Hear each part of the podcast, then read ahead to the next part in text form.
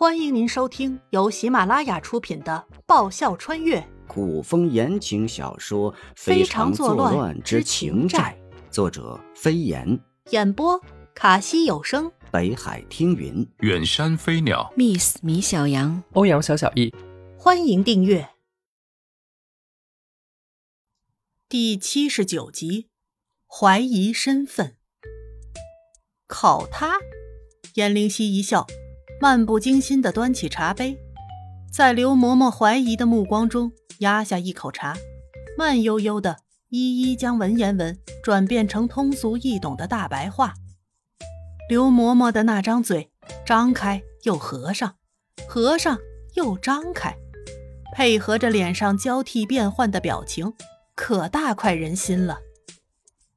颜灵犀灵动的眸光游离，不冷不热道。刘嬷嬷，你可还满意？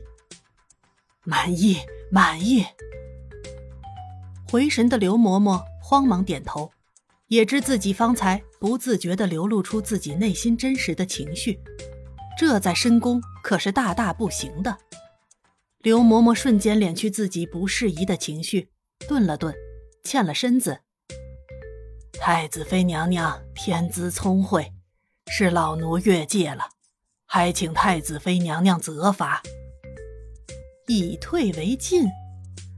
颜灵犀从书案后起身走出，脸上挂着适宜得体又不失谦逊的笑容，扶起刘嬷嬷。刘嬷嬷也是出于一片关心，以后有很多地方还得请刘嬷嬷多多关照才是。寒暄几句，刘嬷嬷称太后那边还有事，便行礼告辞。颜灵犀让刘嬷嬷带了几句贴心贴己的话给太后。她当然清楚，并不是太后那边真的有事，刘嬷嬷是要回去禀报今天的情况。刘嬷嬷走后，颜灵犀将情缘珠拿了出来，左看右看，它还是一颗像玻璃一样透明的珠子，没啥变化。可是他明明感觉到情缘珠有异动啊！颜灵犀拿着情缘珠研究了半天，没研究出个所以然来，咂巴了咂巴嘴，对着情缘珠自言自语：“若真是你在帮我，那就好事做到底，送佛送到西，帮我搞定这一堆规矩礼仪之类的。”颜灵犀指了指书案上堆得跟小山一样的书，他他没有看错吧？颜灵犀揉了揉眼睛，他说完话的时候。好像有看到情缘珠内有一道耀眼的白光一闪而逝。仙侠电视剧和小说里都说过，宝物是有灵性的，关键时候会帮自己的主人。他因为在现世对古文感兴趣，所以古文和字是难不倒的。可过目不忘的本领，他真没有。颜灵犀像发现新大陆似的激动。拿着情缘珠，又是一番左看右看，可这次他无论如何折腾，那道白光再也没出现，搞得他认为一定是自己先前看花眼了。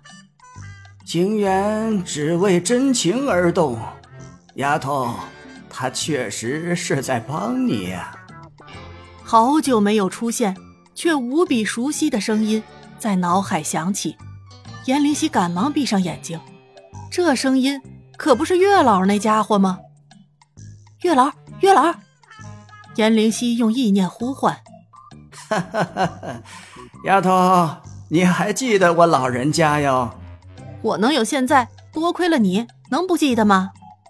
哈哈哈哈哈！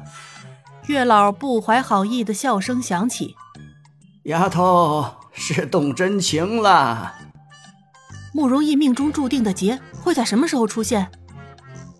关于慕容逸命中的劫，他是在魂魄合一之后，逐渐拥有了这一世的记忆才知道的。好不容易月老这家伙才出现，他当然得问问。咦，怎么没声音了？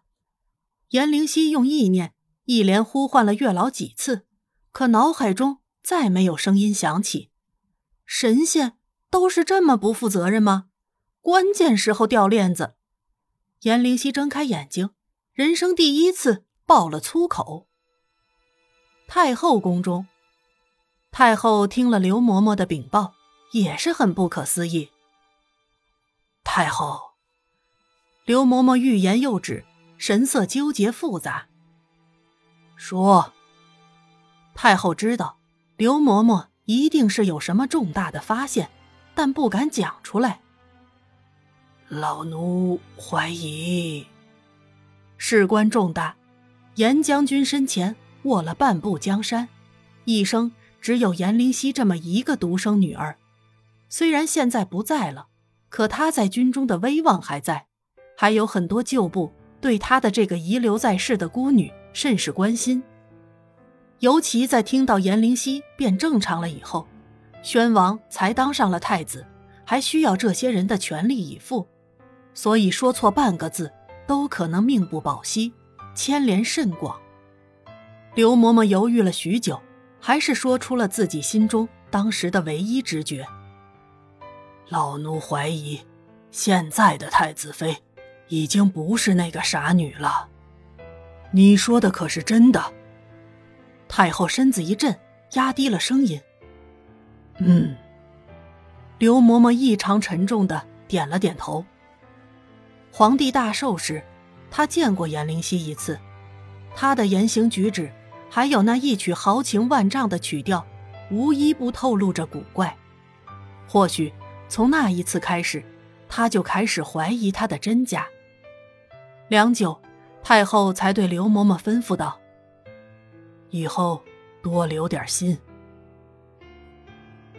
慕容易忙到很晚，才将一大堆的事情处理完。抬手揉揉眉心，不禁又想到了那个愿意和他生死相依、不离不弃的女子。慕容易嘴角情不自禁的上扬，起身欲回寝宫。你这一刻也不能离开他吗？进来的皇帝眉宇之间微微带着怒气，他怕自己这个儿子将来大好的前程会毁在一个女人身上。他命人在御书房的隔壁，给他安排了歇息的寝殿。不想，这么大晚上，他还是要回到他的身边去。很小的时候，儿臣不明白，母妃为什么一到晚上就会亲手在宫殿门口挂上那盏亲手做的宫灯。后来，儿臣忍不住问了母妃。母妃说：“我长了一盏灯，只为等一个人。”我怕，怕那个人在回家的路上看不见路。我也想让他知道，我一直都在等他，等他回家。我问母妃：“什么是家？”慕容逸的神情变得恍惚起来，仿佛又回到了过去。母妃摸摸我的头，笑着说。